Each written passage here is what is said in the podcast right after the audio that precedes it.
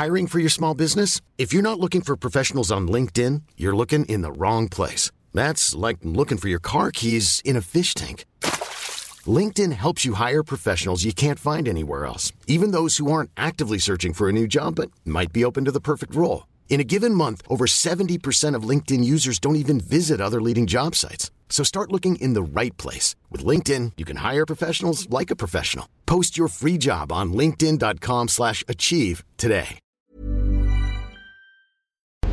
Porque el mundo actual no se entendería sin la economía y los negocios.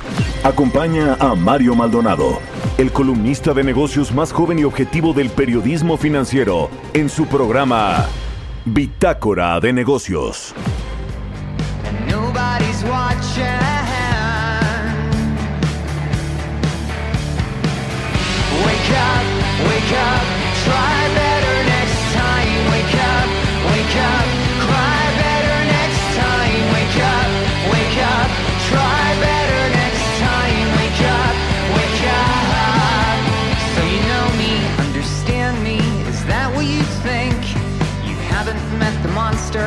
Up when I drink. I was born out of time. I'm not meant to be here.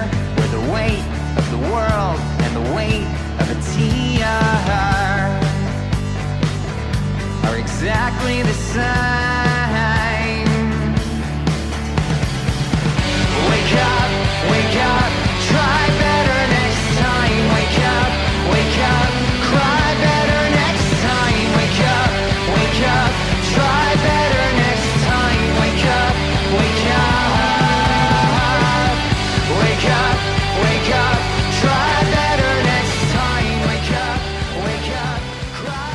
¿Qué tal? ¿Cómo están? Muy buenos días. Bienvenidos a Bitácora de Negocios. Yo soy Mario Maldonado y me da mucho gusto saludarlos en este jueves 13 de enero del 2022. Son las 6 de la mañana con 3 minutos y estamos transmitiendo en vivo como todos los días tempranito aquí en El Heraldo Radio en las frecuencias del 98.5 de FM. Y también nos escuchamos en Monterrey, Nuevo León por la 90.1 de FM, en Guadalajara, Jalisco por la 100.3 y en el resto del país a través de las estaciones hermanas del Heraldo Radio.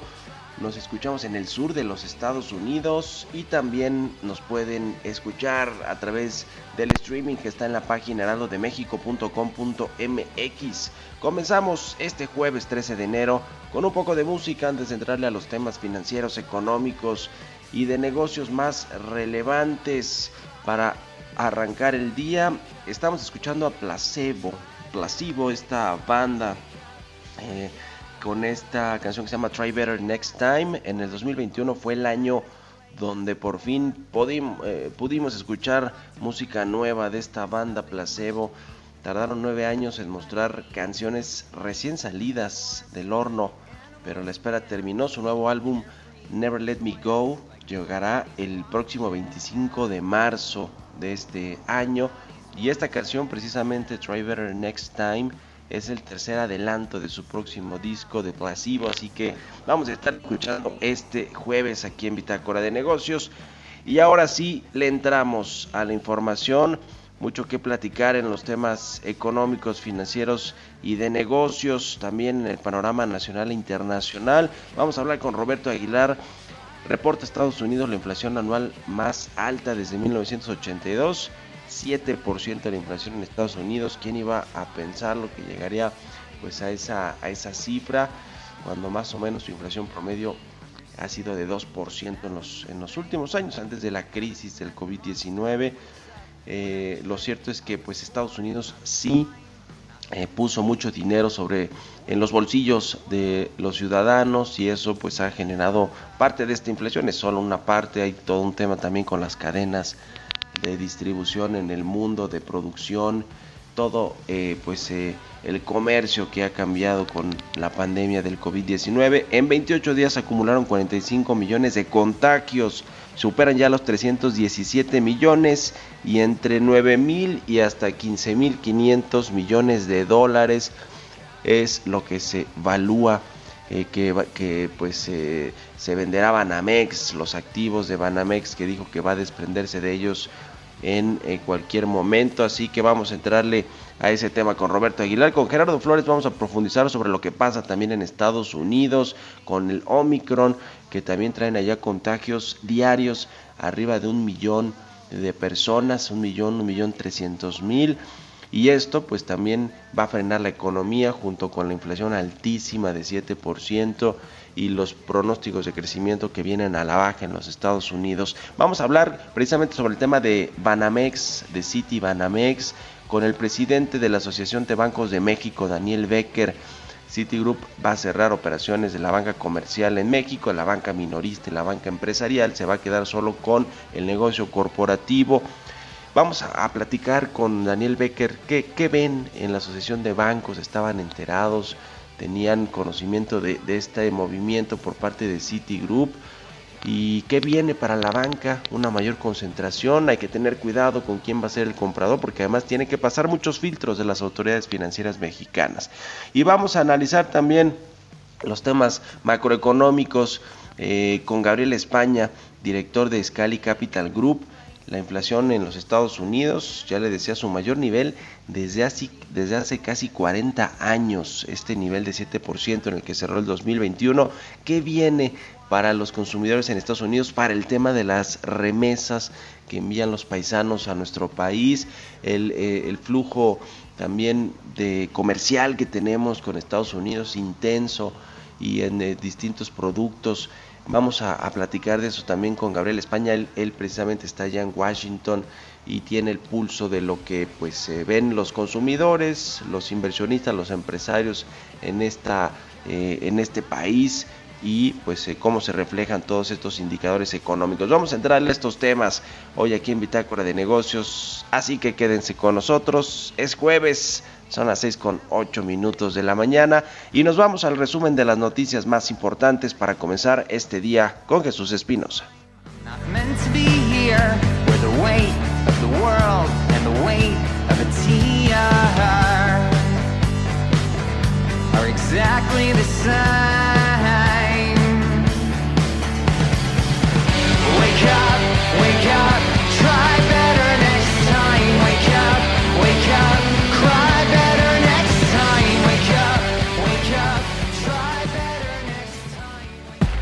El resumen.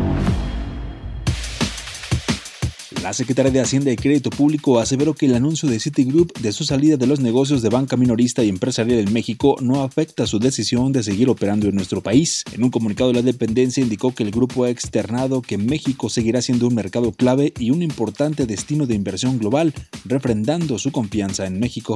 La agencia Moody's destacó que el anuncio de la venta de su negocio minorista en México por parte de Citi implica efectos negativos para la calificación de su filial en México, Citibanamex, con un impacto en sus y operaciones.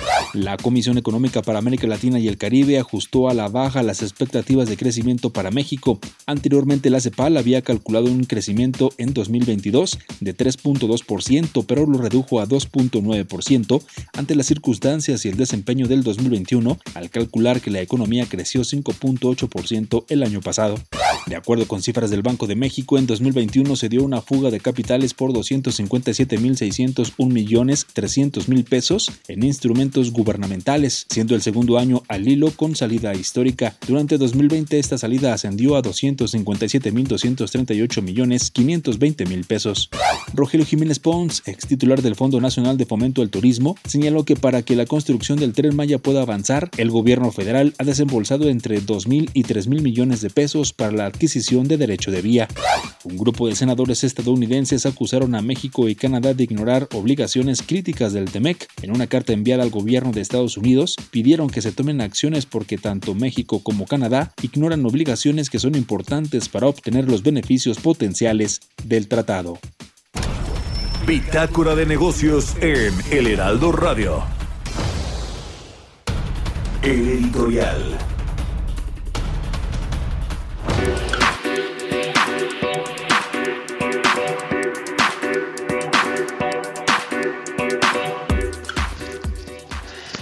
Pues eh, se han anunciado cambios en el gabinete presidencial, el gabinete del presidente López Obrador, a pesar de que apenas en diciembre, el año pasado, dijo que ya no iba a haber cambios, que con esto se iba a ir al final de su gobierno, a menos que se presentara algo excepcional, algo especial.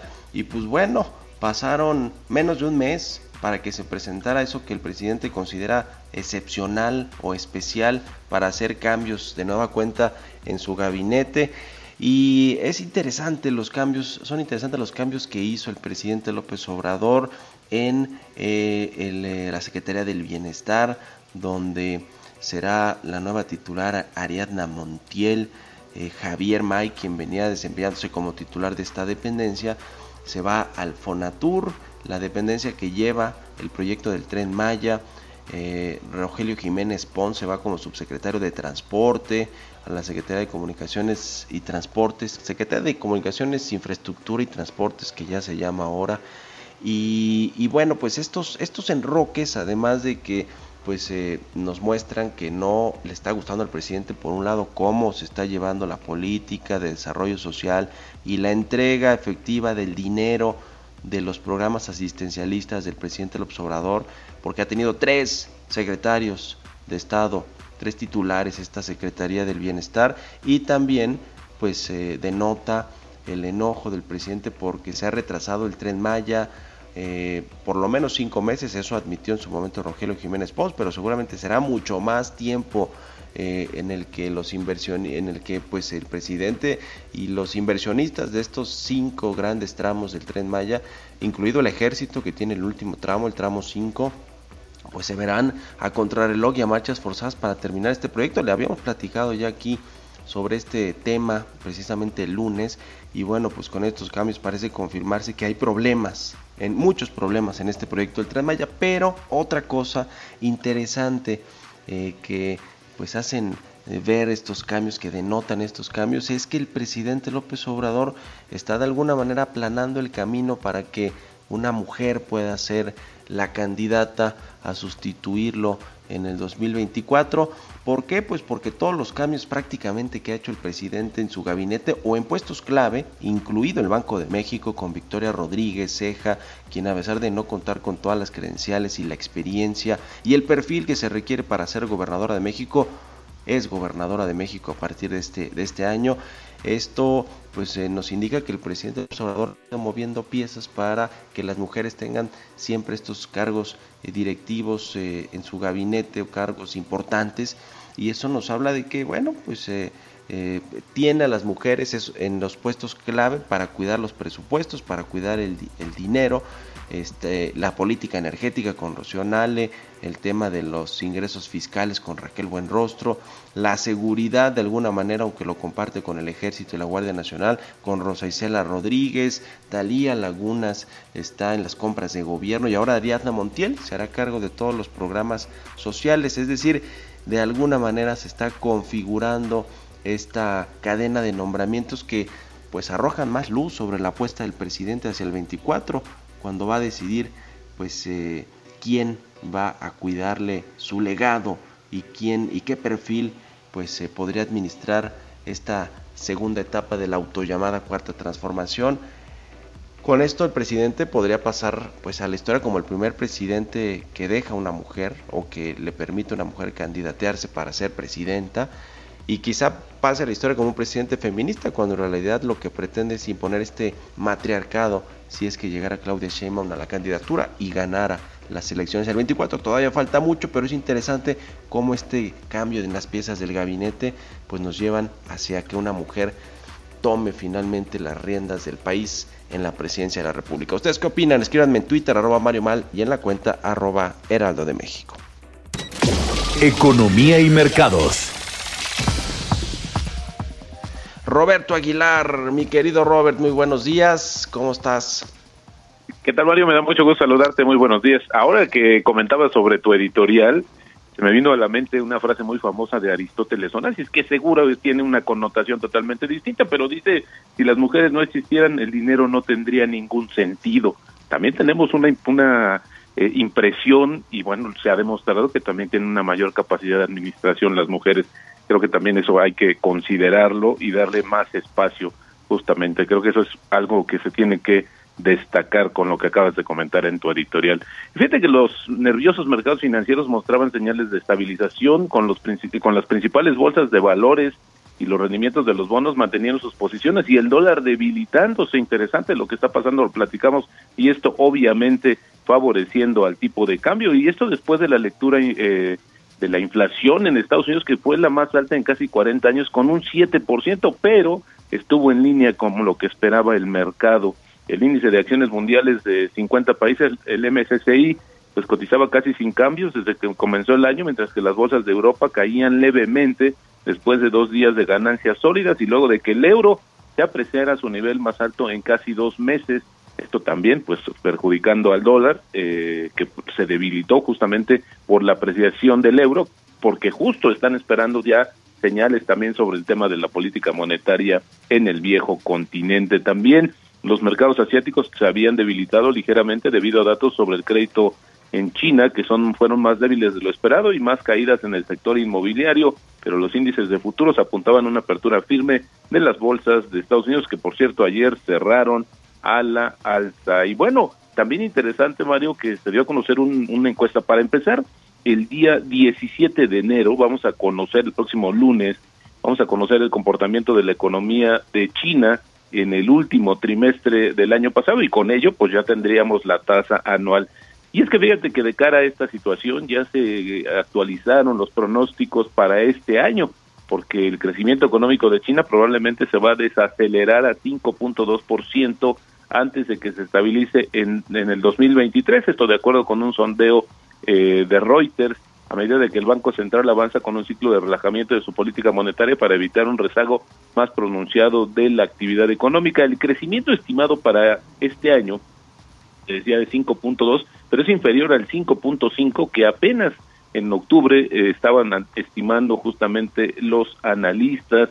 Interesante porque fíjate que el PIB probablemente se haya eh, haya crecido 8% el año pasado, el PIB de China.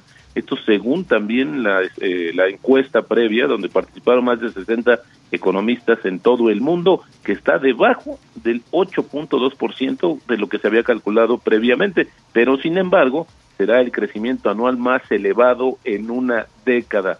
8% y crecerá China el, en el 2021, o creció más bien el año pasado. Y bueno, te comentaba también que el dólar seguía cayendo hasta alcanzar mínimos de dos meses, después de que la inflación de Estados Unidos resultara más débil de lo que se temía en diciembre, y esto llevaba a los inversionistas a recortar sus posiciones largas. El euro era uno de los grandes beneficiarios de este movimiento, además de la libra esterlina y el yen japonés.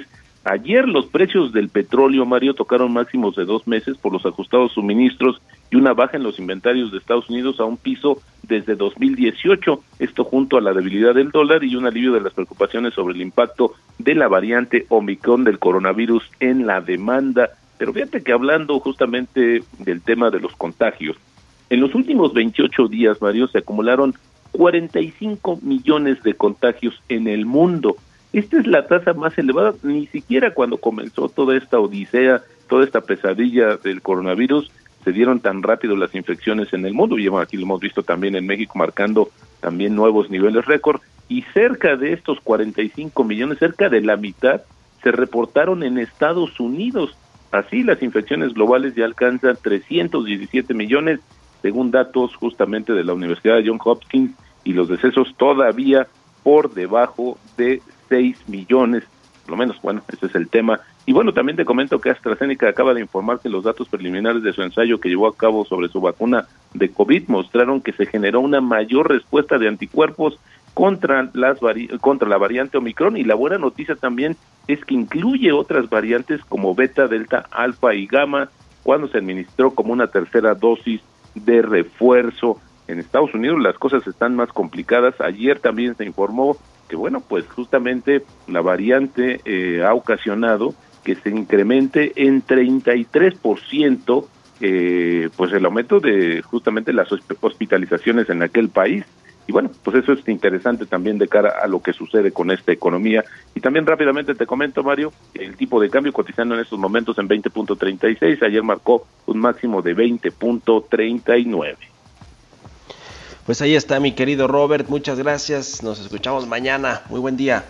Al contrario, Mario, un abrazo, muy buenos días. Que estés muy bien, 6 con 21 minutos, vamos a otra cosa. Políticas públicas y macroeconómicas. Ya le comentaba de este tema de la inflación altísima en Estados Unidos, la más alta en 40 años, el Omicron y los contagios arriba de un millón todos los días en Estados Unidos. Esto va a frenar la economía y vamos a entrarle al tema, analizarlo con Gerardo Flores. Mi querido Gerardo, ¿cómo estás? Buenos días. Muy bien, Mario, muy buenos días. Un saludo para ti y para todo el auditorio. ¿Cómo ves lo que está sucediendo en Estados Unidos y el impacto que va a tener para la economía mexicana?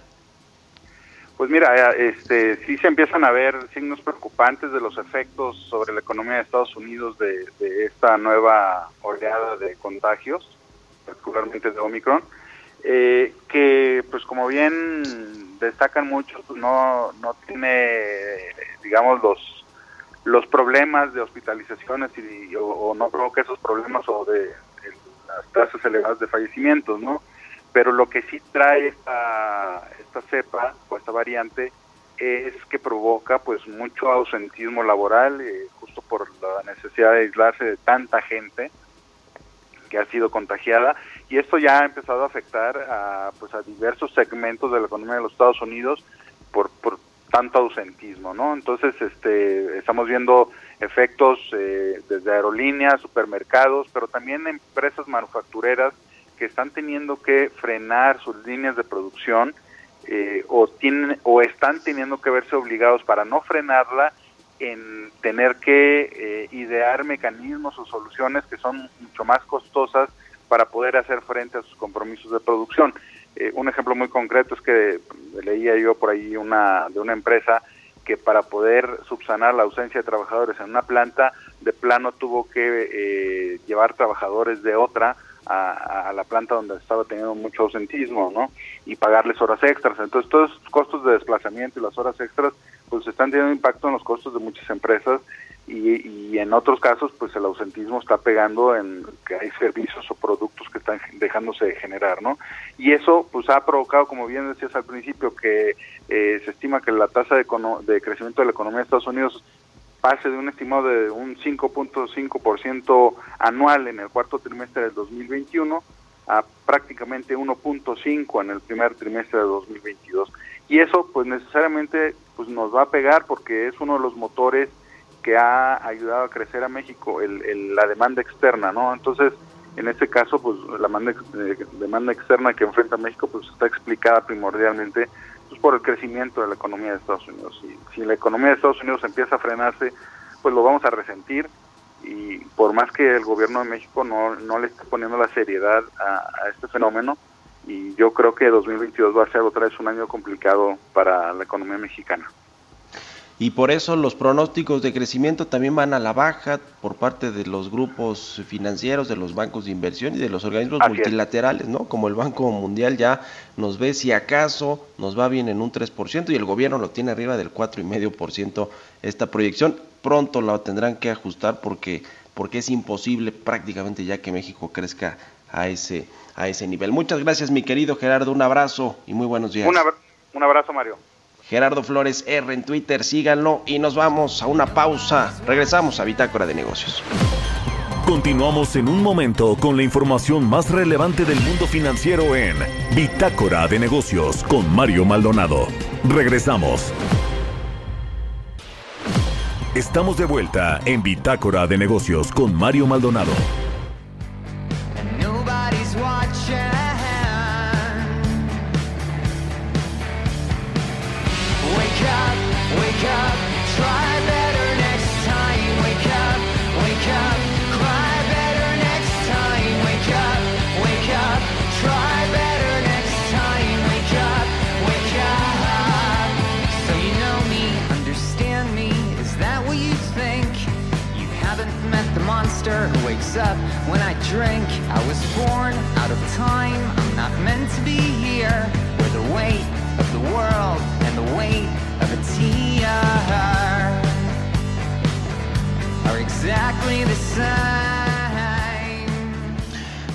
Estamos de regreso aquí en Bitácora de Negocios. Son las 6 de la mañana con 30 minutos, tiempo del centro de México.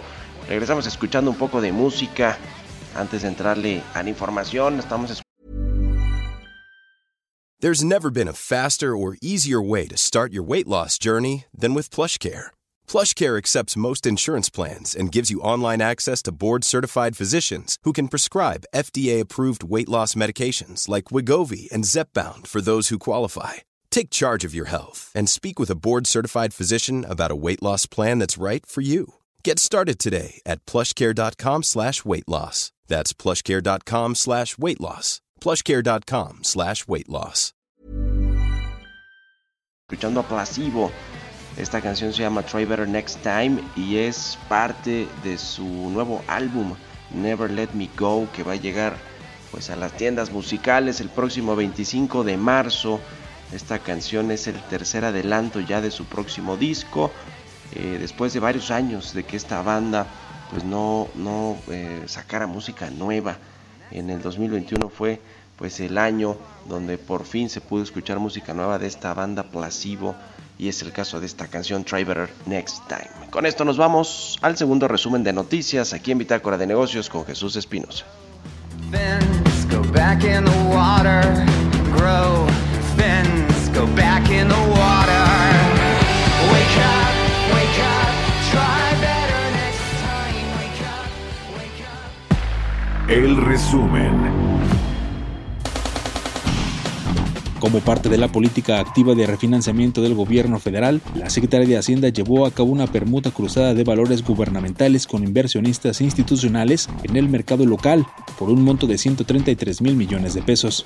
El Banco Mundial estimó que la economía mexicana va a crecer menos en 2022 y 2023 debido a los estragos que ocasionan Omicron y otras variantes de COVID-19, así como por la aceleración de la inflación. Estimó que la actividad productiva nacional medida con el Producto Interno Bruto se expandió 5.7% en 2021 y el crecimiento se va a limitar a 3% este año y 2.2% en 2023.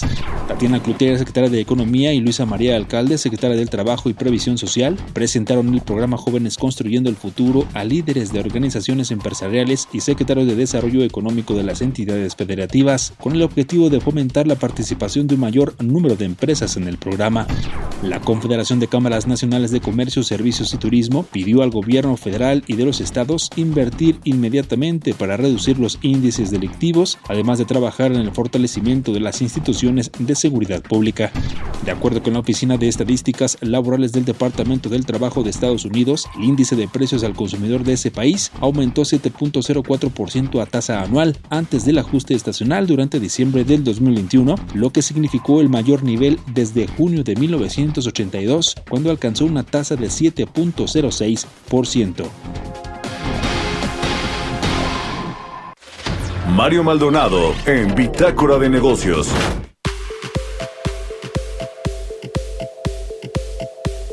Pues ya platicábamos sobre este tema de City Banamex, de Citigroup, que anunció ayer, antier, finalmente que va a desinvertirse de México, de los principales negocios que tiene nuestro país, el, el negocio de la banca minorista, la banca de consumo, la banca empresarial, va a vender su afore, va a desinvertirse también o a vender junto con todo el paquete los edificios históricos, el acervo cultural que tiene Banamex, el cual pues como lo platicábamos ayer también con Roberto Aguilar, pues podría estar en juego eh, un asunto que donde el gobierno pueda intervenir también porque pues significan eh, además de los edificios históricos que tienen en el centro de la ciudad pues muchos eh, muchas piezas y colecciones de arte que son pues parte del acervo cultural de México no sé si el gobierno del presidente López Obrador esté dispuesto a dar esa batalla si es que un comprador sobre todo extranjero se queda con los activos de eh, Banamex y la marca en nuestro país. Lo cierto es que ya desde pues ayer comenzaron a salir nombres, además del propio Salinas Pliego, que ya dice que va a adquirir, eh, que, le interesaría, que va a ver cuánto cuesta Cit- City Banamex o Banamex en México eh, y que probablemente pues podría ser uno de los de los tiradores. También se habla de que podrá adquirir la Fore, la Fore City Banamex. Esta información la publicamos ahí en el Y que, bueno, pues también podríamos estar viendo a otros jugadores nacionales, como el caso de Banorte, de la familia Han, que es el tercer eh, banco más importante del país en términos de su cartera de, clientes, cartera de crédito. Eh, podría ser Santander, que también ya desde Europa eh, hay confirmaciones de que están interesados los españoles de Santander en adquirir parte de este negocio. Eh, y por supuesto, pues se habla también de Carlos Slim con su banco Inbursa y de algunos otros tiradores medianos, vamos a decirlo, eh, eh, para que pues puedan apostar por este grupo. Se habla de que el valor que podría alcanzar la venta de Citibanamex podrían ser hasta 15.500 millones de dólares, lo cual pues no suena mucho, vaya, sí es mucho dinero, pero no con respecto a lo que se vendió en el 2001, cuando Roberto Hernández Alfredo Harpelú eh, y otros inversionistas le vendieron a Citigroup el negocio por pues eh, casi eh, 12.500 millones de dólares, es decir, eh, si bien no ha sido un mal negocio, eso sí, para Citi, pues tampoco ha sido el negocio que ellos esperaban, se están saliendo de este sector de la banca de retail o la banca minorista en prácticamente todo el mundo, con excepción de los Estados Unidos, es parte de su estrategia global y en México, bueno, pues eh, no es la excepción, aunque México tiene un peso pues más específico, diría yo, porque en algún momento, además de que Banamex fue el que terminó rescatando a Citi en su momento, eh, lo cierto es que llegó a ser también la joya de la corona, como lo sigue siendo hoy, por ejemplo, México para BBVA en España, y este tema de la marca de que con tanto legado histórico que tiene Banamex en México, el tema de que es el país donde tiene la mayor eh, cantidad de sucursales y de cajeros automáticos, toda esta red de sucursales es la más grande del mundo que tiene Citigroup en un país. Todo esto pues hacía pensar que México es un país pues más particular, más eh, eh, pues más difícil de que se pudieran desprender, pero Jane Fraser, la CEO de Citibanamex, que apenas en marzo pasado tomó las riendas del grupo, pues decidió echar a andar toda esta reconfiguración del negocio de Citigroup a nivel mundial, lo cual incluye México, ya veremos pues en qué manos queda este negocio. La otra opción es el mercado bursátil, el mercado de valores a través de pues eh, una, una venta en este en este mercado y que no pues necesariamente sea un grande un gran grupo extranjero o nacional el que se quede con estos activos y el que opere sobre todo la marca Banamex en México. Así que eh, interesante interesante. Estamos intentando ahorita conectarnos con el presidente de la asociación de bancos de México con eh, Daniel Becker para que nos platique un poquito de, de, cómo se va a mover todo este mercado, porque efectivamente ayer Rogelio Ramírez de la O en una conversación al parecer breve y telefónica con la agencia Bloomberg le dijo que pues van a cuidar que se respeten todos los acuerdos, todos los, eh, por supuesto, los acuerdos de, de, competencia, las leyes en materia financiera y fiscal en esta, en esta adquisición. Y sobre todo, dice en un comunicado de Hacienda que no refleja la desconfianza de los inversionistas, que no tiene nada que ver con eso, aunque bueno, pues hay muchas lecturas que creen que sí tiene que ver con el asunto pues de riesgo político y económico, el entorno de negocios en México que no es el más propicio para que los grandes grupos quieran quedarse aquí mucho tiempo más. Vamos a ver si al ratito hacemos la conexión con, con Daniel Becker. Mientras tanto, vamos a otra cosa. Mario Maldonado en Bitácora de Negocios. Vamos a platicar con Gabriel España, el director de Iscali Capital Group, quien está ya en Estados Unidos, en Washington. Mi querido Gabriel, ¿cómo estás? Buenos días. Muchas gracias por tu tiempo, muchas este, felicidades por este año que, todavía, todavía se vale decir feliz año nuevo. Este, espero que esté lleno de éxitos para ti y para todo tu auditorio. Igualmente, lo mismo esperamos eh, eh, eh, para ti. Platícanos un poco del tema de Estados Unidos, la inflación 7%, la más alta en casi 40 años. ¿Cómo se está viendo todo el asunto junto con, la pues, ralentización de la economía que comenzaremos a ver? Porque además el Omicron no cede, contagios de más de un millón de personas al día en Estados Unidos. ¿Cómo se ve la situación allá, mi querido Gabriel? Mira, Mario, si, quieres, tienes toda la razón. El, el, nivel de la inflación se está llegando a, bueno, se reportó para, para 2021, se reportó como el nivel más alto en 40 años. Aquí, aquí el tema, y, y, que resulta ser bien interesante en el análisis, es de que por mucho tiempo, este, durante la pandemia, estuvimos escuchando que esto pudiera ocurrir y que sería transitorio, este, argumentando que las proveedurías, las cadenas productivas internacionales, debido a, la pandemia, iban a ser afectadas y eso tendría un impacto en costos. Eh, sin embargo, hemos visto que, que, este, el, el, el, cuestionamiento de si es transitorio o no, este, pues está sobre la mesa en este momento, porque ya muchos empiezan a, ver que esto no va a ser, no es tan transitorio como se imaginó eh, eh, muchos, muchos economistas al principio, y que seguramente terminaremos viendo a la, a la Fed incrementando tasas en marzo. El, ah, el tema es cuánto de esto del efecto inflacionario es debido eh, al exceso, a la falta de proveeduría, a, los temas de las cadenas productivas y cuánto es al exceso de demanda. Eh, durante los 70 la Fed manejó la, inflación eh, pues muy bien cuando fue debido al exceso de falta de demanda. Aquí la, ventana nueva, lo nuevo que estamos experimentando es cuánto de esto se es debido a la, a la, a la falta de proveeduría, a las cadenas productivas. La verdad es de que, de que la pandemia ha puesto, eh, ha configurado este, pues la, economía global eh, en escenarios que no habían sido previstos anteriormente eh, y además los temas geopolíticos, particularmente de Estados Unidos con China, pues están poniendo otro, otro, otra nueva configuración en el contexto de la globalización.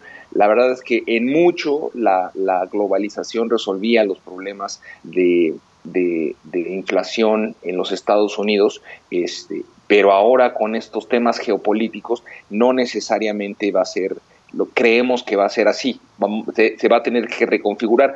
Eso para economías como la mexicana se le presentan como oportunidades, este, porque podrían reemplazar eh, cadenas de producción que están en China a, ubicarse en México. Ahora, ese es, ese es el gran, ese es, digamos que es la gran apuesta y es la gran esperanza, este, mientras que, bueno, tenemos, como mencionábamos, se mencionaba en el, en el programa hace unos minutos, pues, bueno, muchas políticas públicas que no son necesariamente pro inversión y estamos viendo señales encontradas eh, respecto de la inversión extranjera y el caso de Citibank que que, que, mencionabas hace un momento, pues bueno, ponen, ponen, ponen, mandan ciertas señales. Eh, ¿Tú, cómo ves? Déjame algún paréntesis, mi querido Gabriel, este tema de, de Citi, el anuncio que hace para desinvertirse en México de prácticamente la mayoría de sus activos y los negocios principales. ¿Cómo lo ves desde allá, desde Estados Unidos? Mira, yo creo que yo creo, es multifactorial, la verdad es que es, difícil decir que sea un solo factor. Yo creo que, yo creo que es cierto, sí que a nivel corporativo se ha desinvertido de, la, de, de, los negocios de banca comercial, este, eh, como lo hizo en Asia el año pasado. Yo creo que sí es cierto, ha ocurrido, ha ocurrido en otros mercados, se, le quedan todavía el mercado en Brasil y en, Argentina. Creo yo que cuando hicieron la, la apuesta a México, en su momento, eh, durante el sexenio del presidente Cedillo.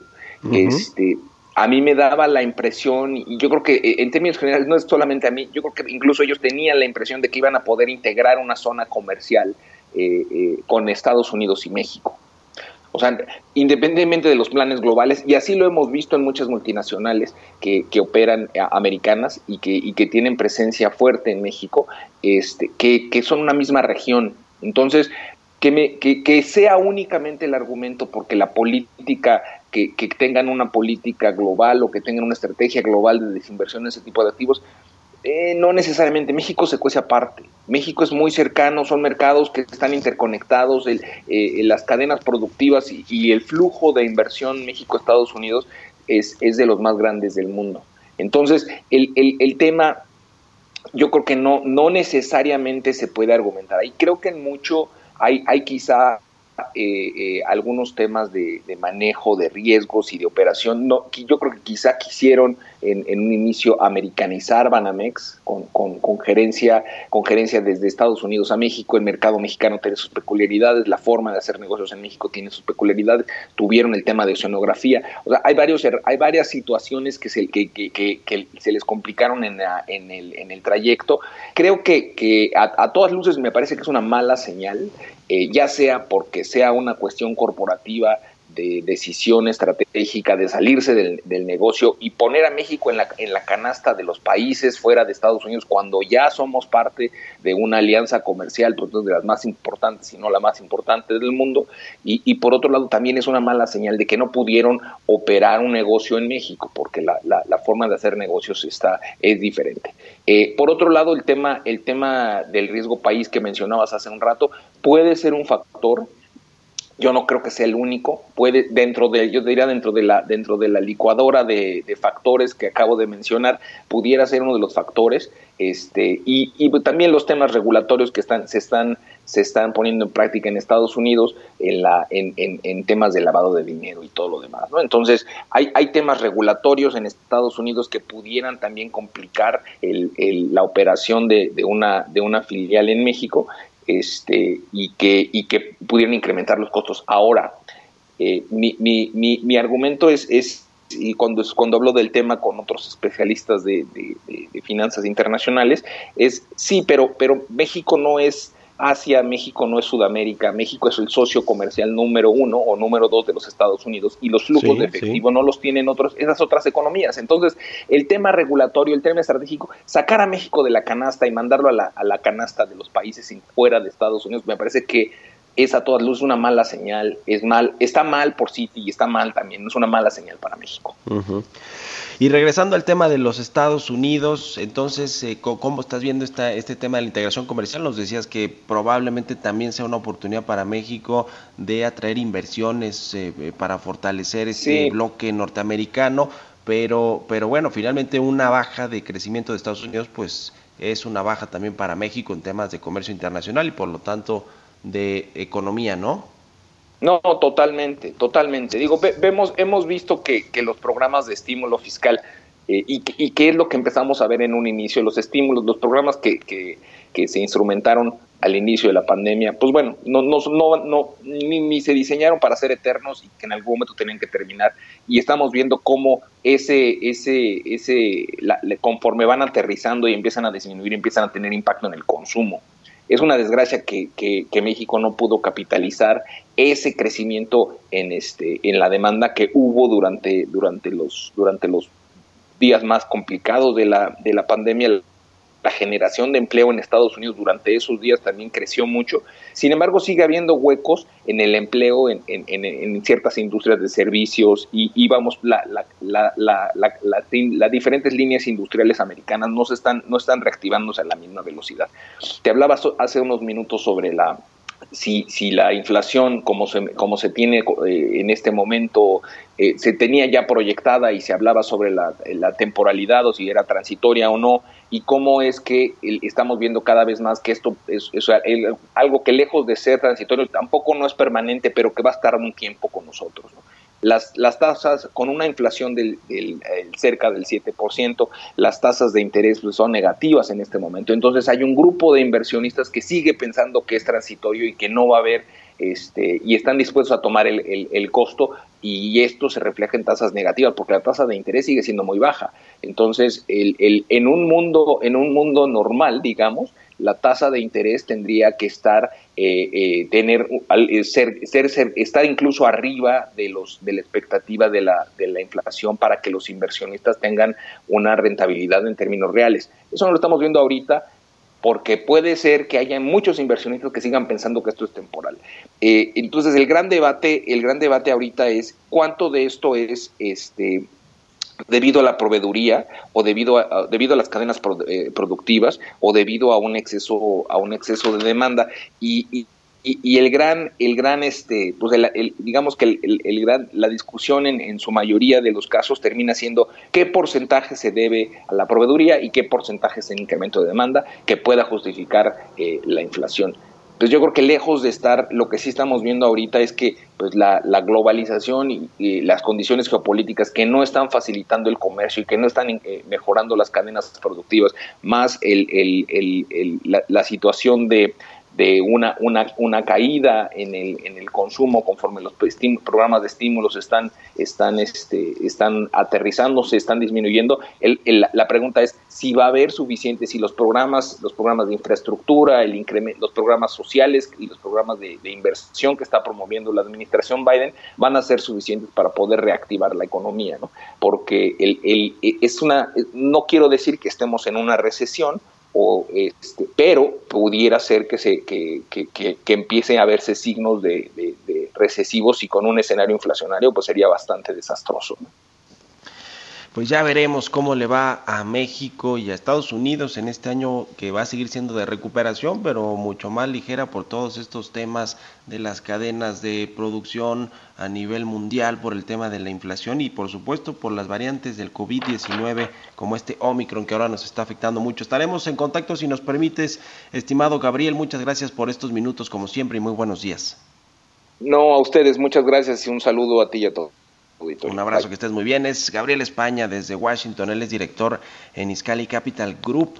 Así que bueno, aprovechando este tema, fíjese que eh, el tema de, del TEMEC y de Estados Unidos, los legisladores estadounidenses reclamaron ayer a la administración de Joe Biden pues que interceda por las propuestas y acciones de Canadá y México que consideran incumplimientos en el TEMEC. Otra vez los congresistas, los legisladores estadounidenses poniendo el brazo, el brazo duro con respecto a lo que tiene que ver con respetar el marco eh, pues de, de, los acuerdos y regulatorio del TEMEC. Se habla de temas y omisiones en el sector laboral en México, por supuesto el sector energético, también en temas de agricultura, eh, servicios farmacéuticos, es decir, ya son varias, los, varios los ámbitos en los que los eh, estadounidenses, los congresistas particularmente están están pues reclamando a México que no ha cumplido su parte en este acuerdo del TEMEC que pues todavía es de pronóstico reservado lo que va a suceder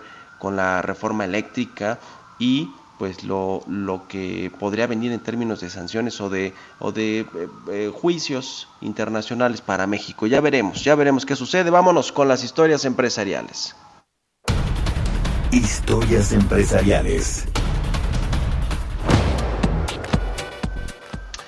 Pues la venta de autos se renueva en este 2022. General Motors anunció un servicio de venta en Internet de autos usados como le suena a eh, Mercado Libre también impulsa la venta de autos a crédito de mano de la eh, BBVA, presentan Guarantee, un marketplace de autos seminuevos, en fin, pues sí, la competencia con el unicornio Kavak. Vamos a escuchar esta pieza que preparó Giovanna Torres.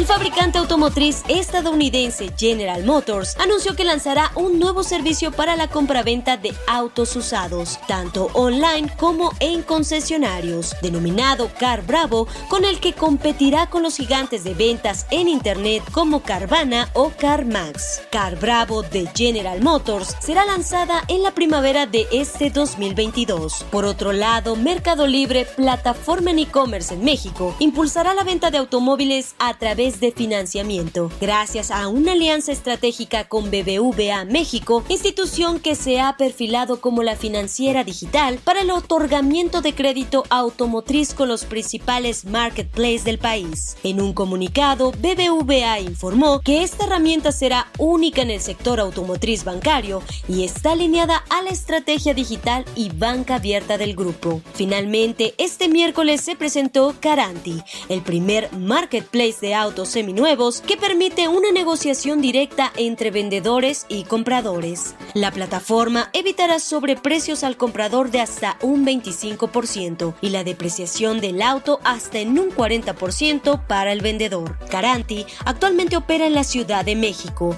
Cuenta con un plan de expansión a nivel nacional con el objetivo de ampliar su presencia en entidades clave del país en los próximos meses. Para Bitácora de Negocios, Giovanna Torres.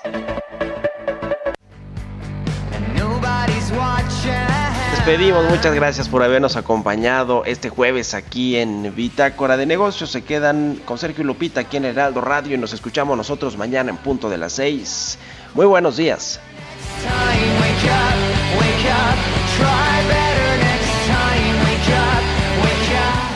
Esto fue Bitácora de Negocios con Mario Maldonado, donde la H suena y ahora también se escucha. Una estación de Heraldo Media Group.